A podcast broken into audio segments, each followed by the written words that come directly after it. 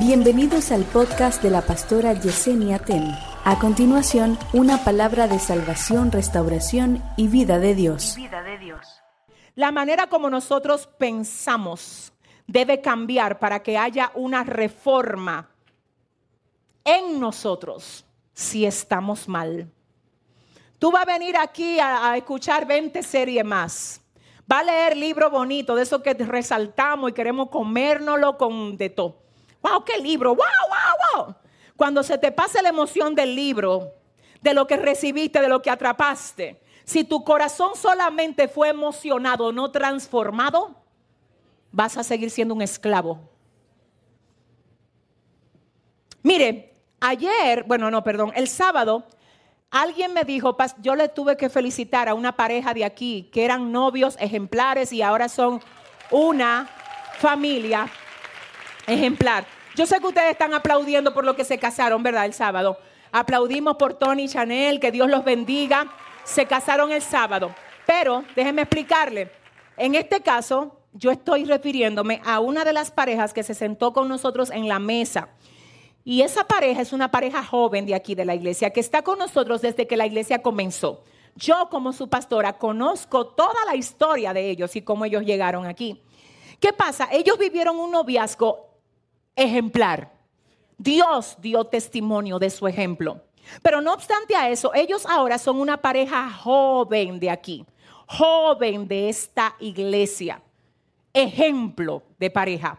Y yo decía, bueno, yo le decía, miren, chicos, yo me siento muy orgullosa de ustedes, ustedes son un ejemplo, mira, felicidades, felicidades, qué bueno, síganlo haciendo bien. Y el, el hombre del matrimonio de la casa, me dice un momento, déjeme aclararle algo, pastora. Número uno ha sido Dios, y oye lo que me dijo. Dos, ha sido la iglesia donde Dios me plantó.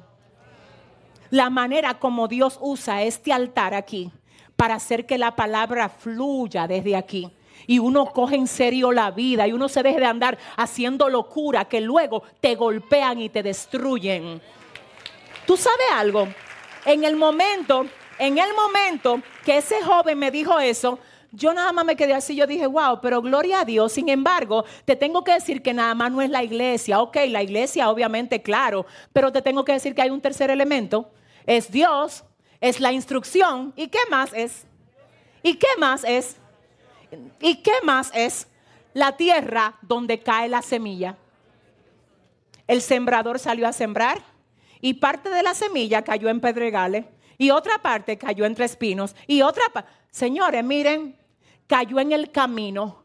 Es decir, que la palabra que instruye y te dice, cuida a tu familia, anda en integridad, haz la cosa correcta, agrada a Dios, eso cae allá. Eso cae para allá. Pero anda buscando un terreno fértil. Y la misma palabra que fluye desde aquí cae para allá. Pero no a todo el mundo no a todo el mundo le produce lo mismo. ¿Por qué? Porque todo el mundo no es terreno fértil. Hay terrenos endurecidos. Hay terrenos que son como piedra. Hay terrenos que son como espina. Ahora, ¿dónde da fruto? ¿Dónde produce matrimonio tan sólido que Dios lo guarde y lo cubra, Padre, siempre? Estoy hablando de Wilman y de Eridania. Amén. Que Dios los guarde y los cubra siempre. ¿Dónde los produce? En la gente que son buen terreno entonces tú sabes lo que tú tienes que comenzar a hacer desde hoy. Si ya tú llevas aquí más de un año, tú estás de darle cátedra a otro. Pero hay gente aquí que lleva mucho más de un año y todavía necesitan como el día uno. Entonces, ¿qué es lo que me dice la palabra? Que para yo poder cambiar, necesito cambiar primero qué? Mi manera de pensar. Y para poder permanecer firme, tratando de hacer lo correcto, Ay, Dios mío, sin claudicar con facilidad, también necesito qué? Cambiar mi qué? Mi manera de pensar. Entonces, en esa misma dirección, el enemigo, escúcheme, anote ahí, por, por favor, póngalo. Número uno. Razón por la que debo cambiar mi manera de pensar, ponga, razón por la que debo cambiar mi manera de pensar es porque el enemigo basa su ataque en engaño. Es porque el enemigo basa su ataque en engaño. Entonces, ¿qué significa que el enemigo basa su ataque en engaño? Que te hace creer lo que no es. Te hace creer lo que no es. Te hace creer lo que no es. Pastora, ¿cómo así? Señores, miren, le voy a confesar algo bien importante. Lo más difícil para mí como predicadora, pastora, como una mujer que comunica la palabra de Dios, no es hablarle a los inconversos, a los que no saben nada de Biblia. No, es hablarle a los que creen que saben de la condición en la que están.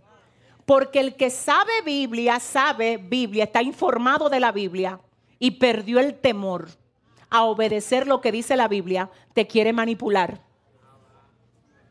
Y le prometo que a mí, de verdad, me ha tocado hablar con personas que saben Biblia, pero perdieron el temor del Dios de la Biblia. ¿Tú sabes lo que hacen? Que usan lo que saben para justificar su pecado. Pero una persona que no es creyente, no es cristiana y tú le predicas, te va a decir, ay, yo, mira, no me voy a convertir, pero cada vez que tú me hablas, mira cómo yo me pongo. E, eso es la Biblia rompiendo. Pero los otros tienen la mente cauterizada, creen que saben y te discuten todo lo que tú le dices. Eh, por esa gente es más fácil ganársela uno orando. Porque todo con ellos termina en disputa. Ellos, te, ellos quieren llevarte a ti a un terreno de disputa y lo que tú tienes que hacer por ellos, porque cuando se le aparezca el Señor, yo voy a ver cómo, cómo es que van a discutir con Él.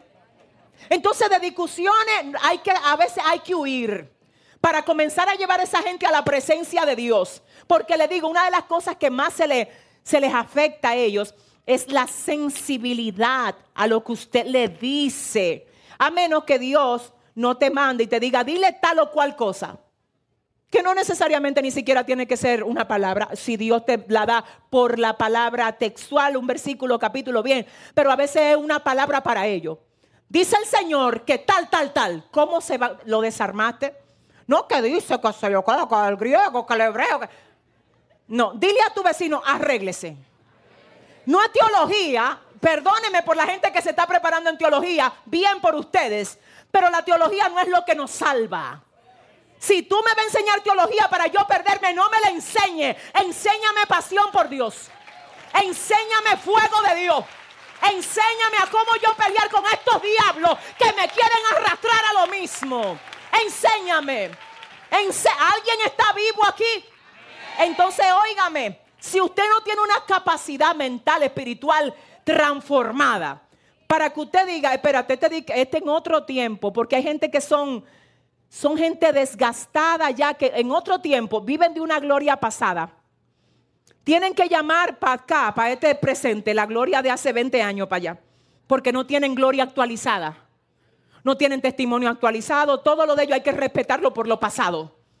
Cuando tú le hablas de algo nuevo, te traen lo pasado, porque nuevo no tienen nada. Entonces tú lo estás llevando a una renovación. Y tú le dices, pero varón, métete con Dios, sierva, tiene que...